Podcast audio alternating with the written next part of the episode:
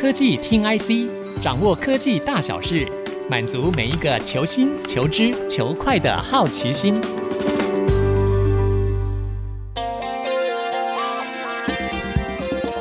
这里是 IC 之音竹科广播 FM 九七点五，欢迎收听科技听 IC，我是节目主持人韩清秀。ChatGPT 快速窜红，带动了生成式 AI，点燃了市场和产业的热情，为今年景气低迷的悲观气氛注入了一剂强心针。那过去呢，在疫情期间曾经出现这个半导体供应短缺，当时大家都说得产能者得天下。但是现在呢，整个终端的应用需求已经反转了，反而是 AI 的热潮已经撑起了半边天。今年开始的情势已经转变成是得 AI 者得天下了。从目前的情势来看呢，问鼎中原的霸主很明显就是我们的 NVIDIA 创办人黄仁勋，他已经取得了绝对压倒性的优势。但是呢，这一场战局还没有结束。AMD 最近举办的 AI 技术发表会，向 NVIDIA 发出了战帖。至于 Intel 的巨人光环，虽然已经受到了严峻的挑战，但是能不能够扳回一城，也是值得关注的。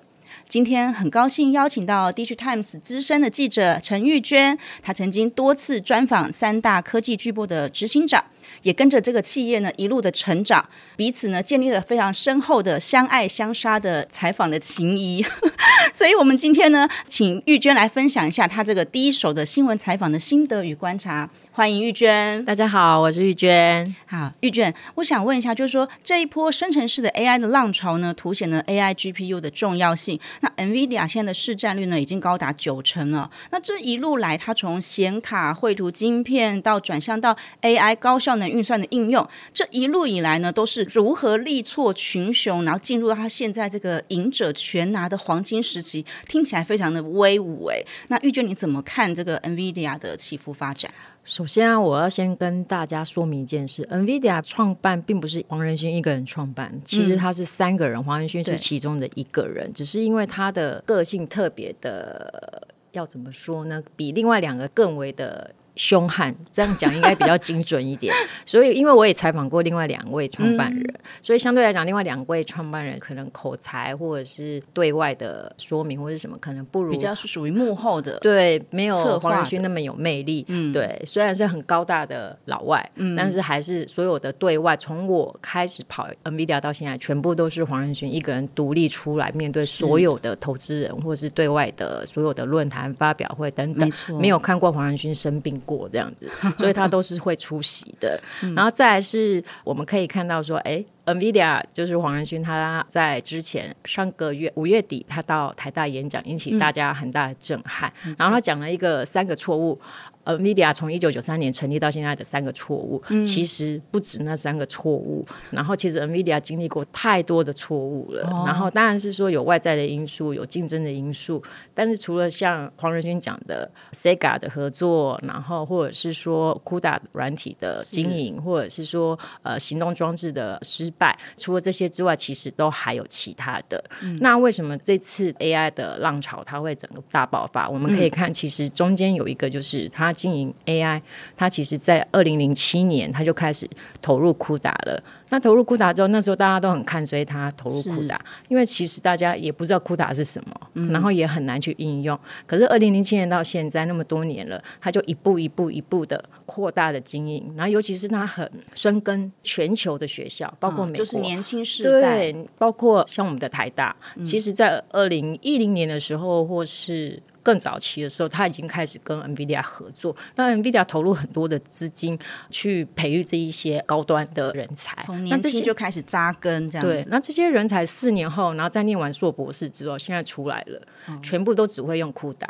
所以你说这一波 AI 的浪潮，就是这一波人才在推动的。那当然就是 NVIDIA 黄仁勋就是收成了，嗯、对。当然中间还有很多很多的故事可以慢慢来继续讲。这样。那玉娟，那你觉得就是说，像现在大家就是对黄仁勋有非常多的一些赞美，那你觉得这个到底是一个时势造英雄，还是英雄造时势这样子的一个趋势的变化呢？我就会先讲一个很特别的，就是我们刚刚有讲到，就是二零零七年黄仁勋。他投入了 CUDA 软体的，这就是 AI 的一个前身的一个生根的一个经营。那为为什么他可以做？投资人反对，然后又是一个赔钱货。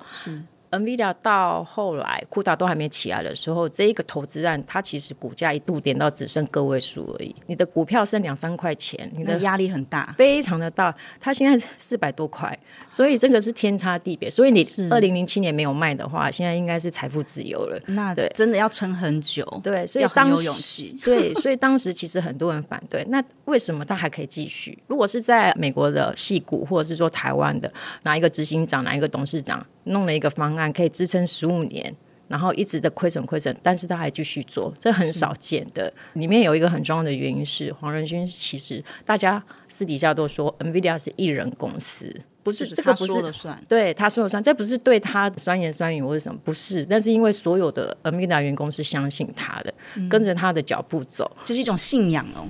对，已经要建立一种信仰。就是不论是员工对他的信仰，或者是说他的粉丝对他的信仰，嗯、那个就是电竞教主、AI 教主的一种信仰。他有他独特的魅力，是只是说现在人红了嘛，就看什么都顺眼。对，所以他就是你站在台上，其实以前。他讲两个小时，我们都会打瞌睡。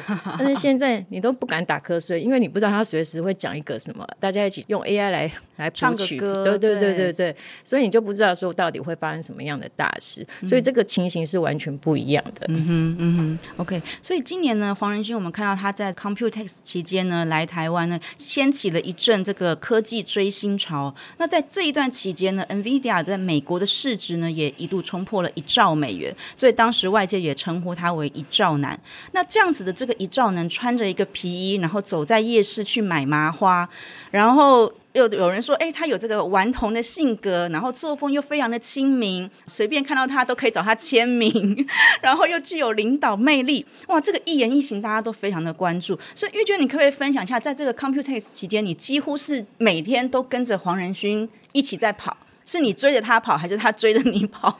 就是反正一直在跑就对了。那你看到的是什么样的一个人？哦，那个礼拜我跟他说的话，应该跟我先生说的话还多。这样 对，我们可以说有一个很现实的，就是他那时候五月底的时候，嗯、他举行完他的财报会议之后，马上就飞来台湾，然后接着就是台大的演讲嘛，对，然后接着就是 Computex 嘛。对那其实我们在一个多月前已经预告，我们的报纸已经有写了大大的标题：黄仁勋来了，嗯，就是预告，因为这一次就是黄仁勋先救美股。然后再来救台股，再来救台积电。你看台积电从四百多块涨到现在快六百了，嗯、对。然后救世主，大家都说他救世主。对，然后很特别的是，他连联发科都救了，对。然后广达、云达或者是伟创，甚至连我们的板卡厂技嘉、华擎、微星，什么你都想象不到的散热，什么全部都他都去，我觉得很有义气耶。对对对，那但是其中有一个蛮特别的是广达。嗯，这是听到的一个小故事，就是他跟林百里之间的友情。嗯、大家觉得说他为什么特别去广达、去云达，而且还把皮衣脱下来给他们穿这样？对对对，而且我们在联访的时候，全球媒体联访的时候，嗯、还叫大家结束后要跟着他去云达哦。就是其他场都不会，嗯、只有这一场他要全部的媒体跟着他去云达。为什么？嗯、因为当年二零一七年 CUDA 推出来的时候，其实在这一个过程当中，据说啦，据供应链表示是说。只有真的是林百里非常的看好他，因为林百里自己也是工程电机系出身的，他非常看好黄仁勋推出的 CUDA 这个部分，而且。黄仁勋推出的 AI 的一个愿景，也跟林百里所相所对对对对对对对对，所以其实林百里也相当的支持 NVIDIA，所以在 NVIDIA 推出 server 或是一些产品的时候，广达都很支持，然后也跟着他一起成长。嗯、所以这一次 NVIDIA 这一次的 AI 真正迎来的天时地利人和，我觉得广达的林百里的支持也是，是所以他也特别交代大家所有的媒体。都要去，只是说当天林百里没有现身啊。嗯、对，然后最后一天当然是去红海，哎，没办法，嗯、因为跟红海的合作关系是最紧密。但是那一天就是闭门会议，不像就是在 Computex 好像是带着那个观光团，然后从头走到尾，技嘉华硕，只要他点到的哦。那一天可能就大涨，是对，所以就是胡乱涨，也不知道是什么，就群魔乱涨，对，所以什么都不知道。所以我们对于这一个部分的话，我们可以有一个小细节来看看到底谁是 NVIDIA 的好朋友。好 partner 啊，当然最好的 partner 当然是台积电，但台积电不会现身在 Computex，但是其实他自己有说，他也去张忠谋他家吃饭了，然后张淑芬还煮了一桌菜给他吃。哦、张忠谋应该也是他的这个非常早期就支持他一路力挺他到底的一个非常重要的人物。对，但是其实老实说这也没有用，因为当初。也是转单了嘛，对，转给三星，然后出事了才回来，对不对？就是 business 也是 business，但交情是交情啦。啊那顺风顺水的时候，大家交情都很好，大概就这样。那就遇见，你这么多年这样子采访黄仁勋，所以他是一个真的是一个非常亲民，然后也非常豪爽的一个人，是不是？亲民。真的，大家不要被这一次的 Computex 给骗了。其实他真的没有那么亲民跟亲和。真的吗？对对对，因为现在他是一兆男，他可能所有的压力已经解除，他长达十多年的 AI 给他的压力、哦、，AI 研发推进，还有所有的业绩，你要跟投资人交代，你要跟股东交代，你所有都已经，你说。股价涨破四百，你的压力已经解除。虽然它不能卖嘛，对，嗯、黄仁勋现在也不 care 钱了，但是现在 care 是一种成就感。所以现在 AI 它的 baby 已经长大了，然后也他非常的骄傲，NVIDIA 成为 AI 的一个代言人，对，领头羊代言人，所以他也是非常的高兴。但是如果说以十几年、十几二十年的时候，我们来采访的时候，其实他是非常的严肃，真的。对，然后你说他现在在 Computex 可能一开场就是几句台语加中文。然后打给贺什么什么的，其实二十年前他就是这样同样的一句话，然后只是那个菜名臭豆腐、臭豆腐，他可能是换成骂丸之类的，嗯、对，类似这样。但是他其实从以前每次来台湾，他常回台湾，嗯、所以他都是会去逛夜市，然后带着爸妈回来探亲，这样就是一个光宗耀祖的行程。嗯，对。那我们等一下再继续讨论，接下来还有 AMD 跟 Intel，这是我们接下来会讨论的话题。那我们先休息一下，稍后回到科技听 IC。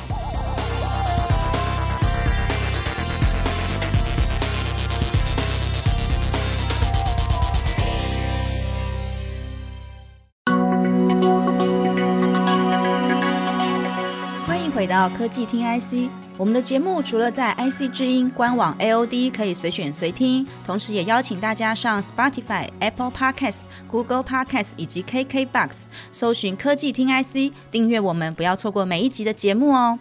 OK，刚刚我们跟玉娟聊得如火如荼，聊到有一些小故事可以跟大家分享哦。那玉娟可以来跟我们聊聊这个你实际接触到的黄仁勋。刚刚说他是一个其实很严肃的人，到底是一个怎么样的状况？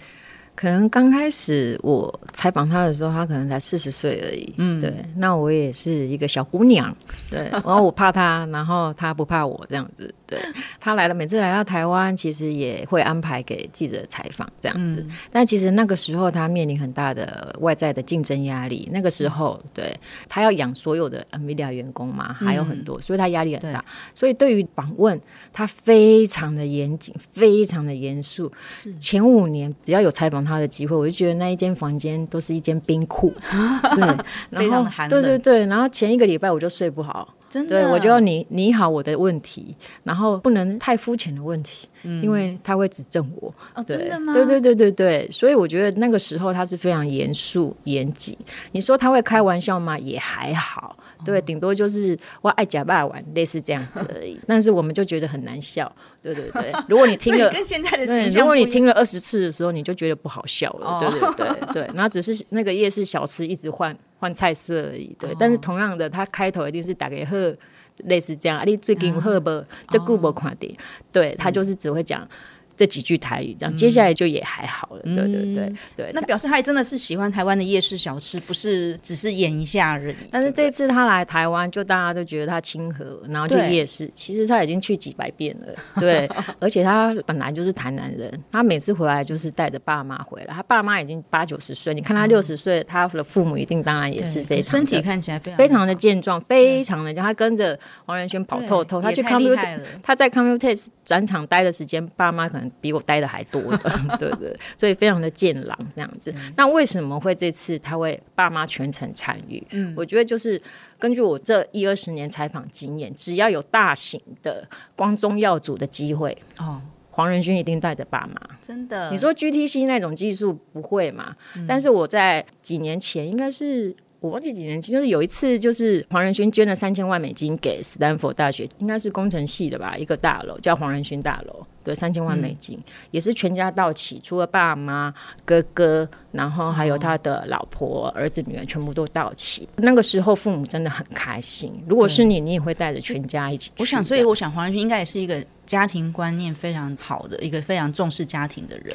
对，他非常的孝顺，所以你可以看他其实在这个部分他是非常的传统。嗯，对，所以他到哪里就是如果观众要组机会就带着父母，那当然是台湾一定是啊，所以他带着爸妈回来看亲戚呀、啊，然后亲朋好友，对不对？然后爸妈一定很开心啊。就像我讲一个小故事，我在 Computex 的时候论坛，我们的经济部长，这可以讲吗？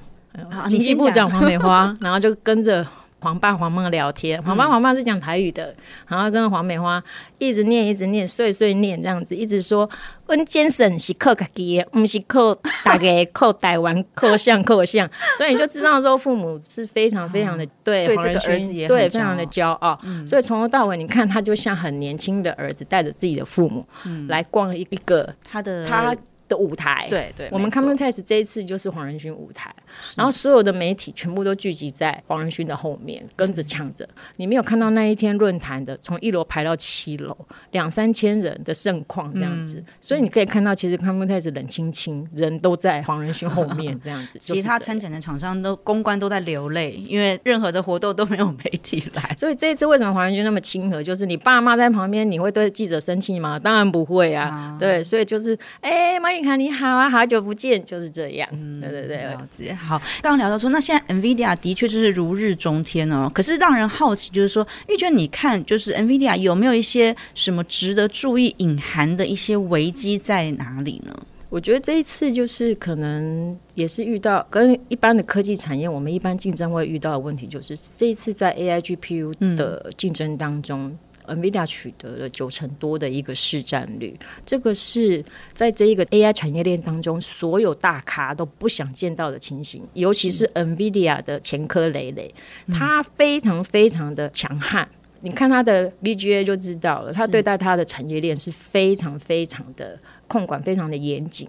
对，所以所有的大咖，譬如说像软体厂或者是云端厂，Google。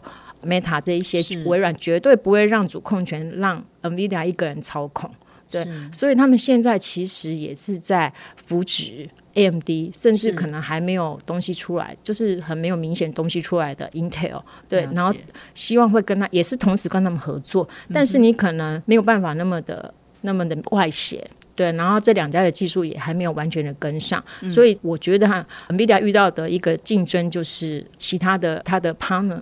它的产业链还是会去扶持第二家、第三家，会去支持，绝对不会让它独大的。对，然后另外一个就是 NVIDIA，黄仁勋之前有接受外媒访问的时候，有针对中国禁令的这个部分，其实你注意，他其实也是筹划非常的久，他特别讲出来，他很难得对政治、嗯。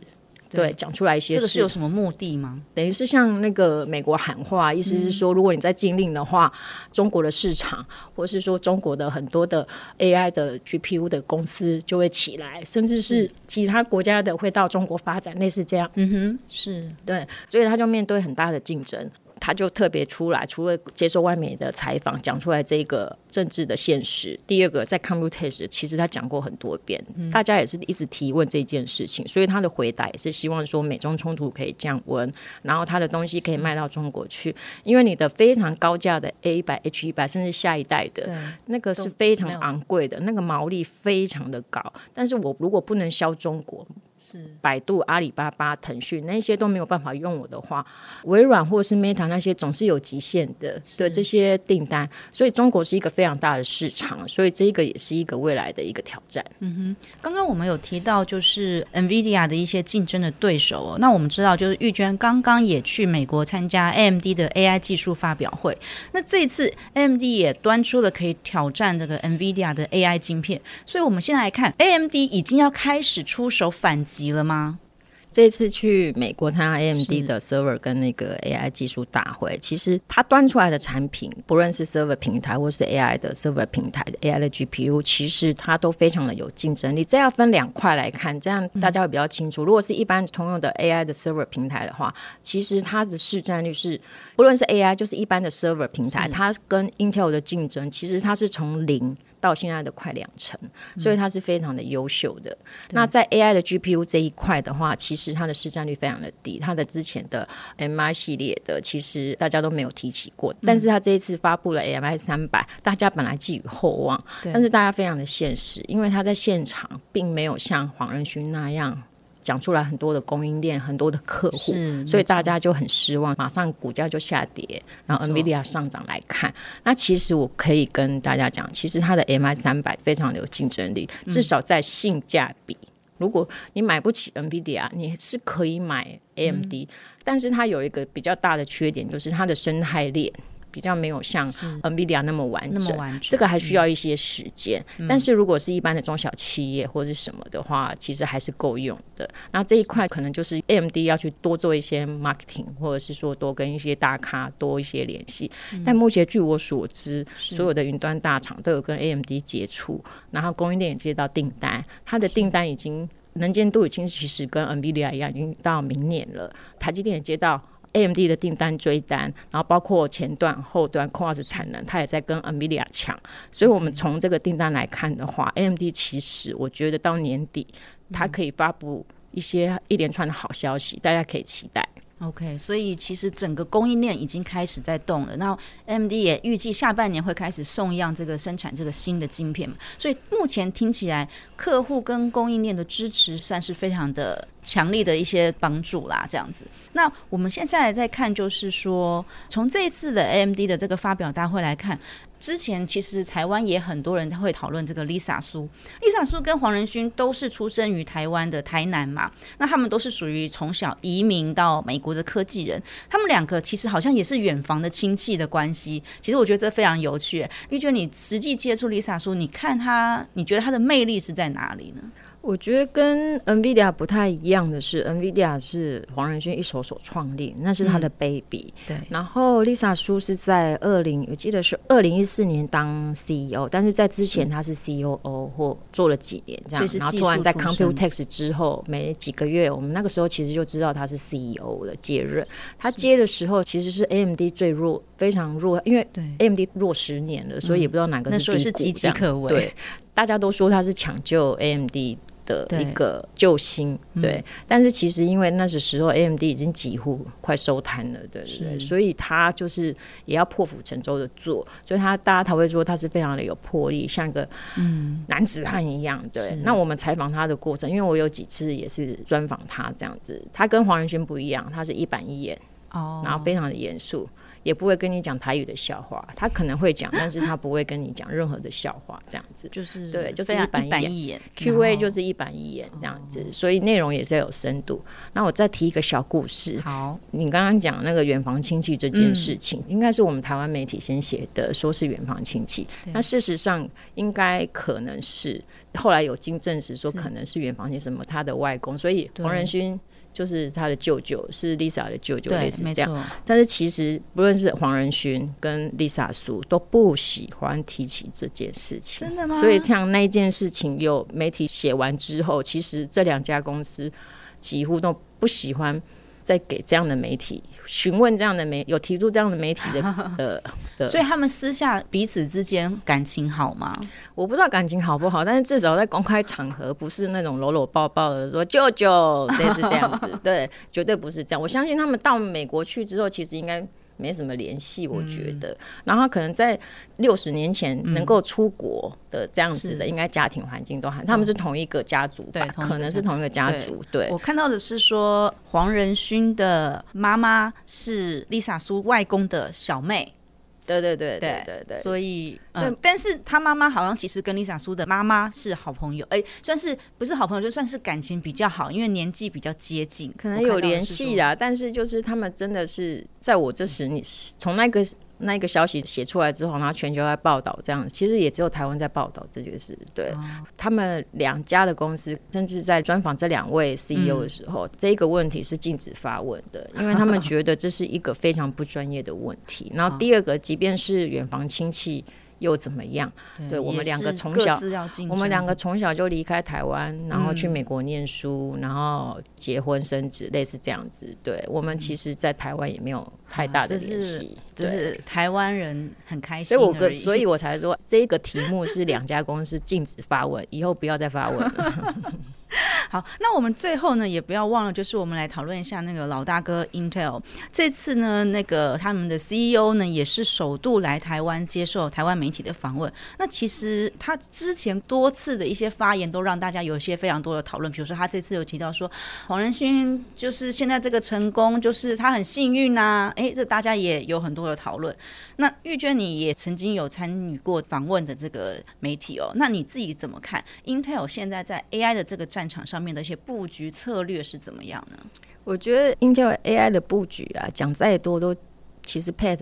就是 CEO，他已经讲了一句话，嗯、就是他在二零零九年，我有问了他一个问题，就是你们的 AI 现在的状况怎么样？对，然后现在也不好，我们现在就是看 NVIDIA 这样子，但是他有说一句话，就是、嗯、其实也是大家也可以把它想成是他可能也为现在的状况在解套，因为当年他二零零九年被迫离开 Intel 的时候，大家都不知道这个故事，其实他有可能是 CEO 的，哦、那就是输了嘛。嗯，他输了就要走了，所以那一天我访问的时候，其实他有提到。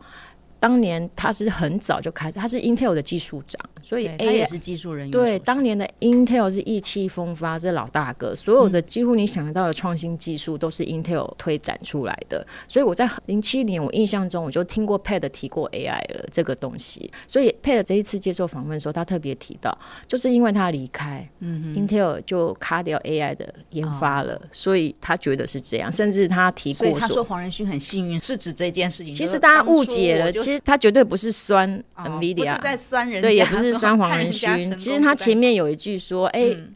NVIDIA 的黄仁勋，他坚持在 AI GPU 这一块，他坚持了很久，不论亏损或者什么，他坚持了那么久，从零七年到现在，然后刚好又遇上 AI 生成式 AI 的一个应用的爆发，ChatGPT 的一个需求的爆发。但是其实他是想要讲说，如果我当年没有离开 Intel 的话，嗯、这个应该就是我了。哦、对，因为 Intel 的技术大家都知道还是非常的厉害，所以 Intel 就因为它跟 NVIDIA 是完全不一样的企业文化跟企业风格，嗯、然后企业经营态度。嗯、我再次强调，NVIDIA 是黄仁勋一手创办的，是但是 Intel 不是 Pad 创办的，没错，Pad 随时有可能就是被。董事会给请走路，对，所以那个时候到现在这十几年当中，其实 Intel 换过几任的执行长，然后陷入低谷。嗯、所以 Pat 想要讲的就是说，他离开之后，Intel 所有的决策，有关 Pat 的决策都停下来。嗯哼，对，这个可能跟内部的这个也是对组织有关系。对，对，但这个我们不知道。甚至 Pat 也讲到说，Intel 年度的本来是全球的科技盛会。IDF 是他一手创办的，嗯、对，很像我们都一样，妈祖进香团，科技人一定每年受邀，一定是无比的光荣这样子。是但是也是走了之后没多久，然后 Intel 走下坡之后就把这个取消了。那 Pad 也说，就是说他一定会在。让 Intel 重返荣耀，所以他最近也在做一些动作。嗯、当然说 Intel 对他有一些反弹的声浪，包括他的性格或是领导能力或者是什么。但是现在我来看的话，我们还是慢慢看。毕、嗯、竟你要拯救 AMD 可能比较容易一点，因为 AMD 相对比较小，规模但是 Intel 实在太大了，嗯、所以还是再给 Pat 一点时间这样子。好，了解。OK，所以呢，其实我们来最后讨论一下，就是说，因为我们生成式 AI 呢，在过去这个半年多来是的确是横空出世哦。那这一股浪潮呢，已经开始蔓延到遍地开花了。所以 AI 的这个商机呢，发展到今天，有机会真的可以为世界带来颠覆性的一个变革。所以，也许如同黄仁勋所说的，AI 的 iPhone 时代已经要开始了。所以我们接下来大家一起拭目以待。今天的节目就进行到这里，谢谢玉娟的莅临，谢谢大家。下周同一时间再会，拜拜，拜拜。本节目由 DigiTimes 电子时报与 IC 之音联合制播。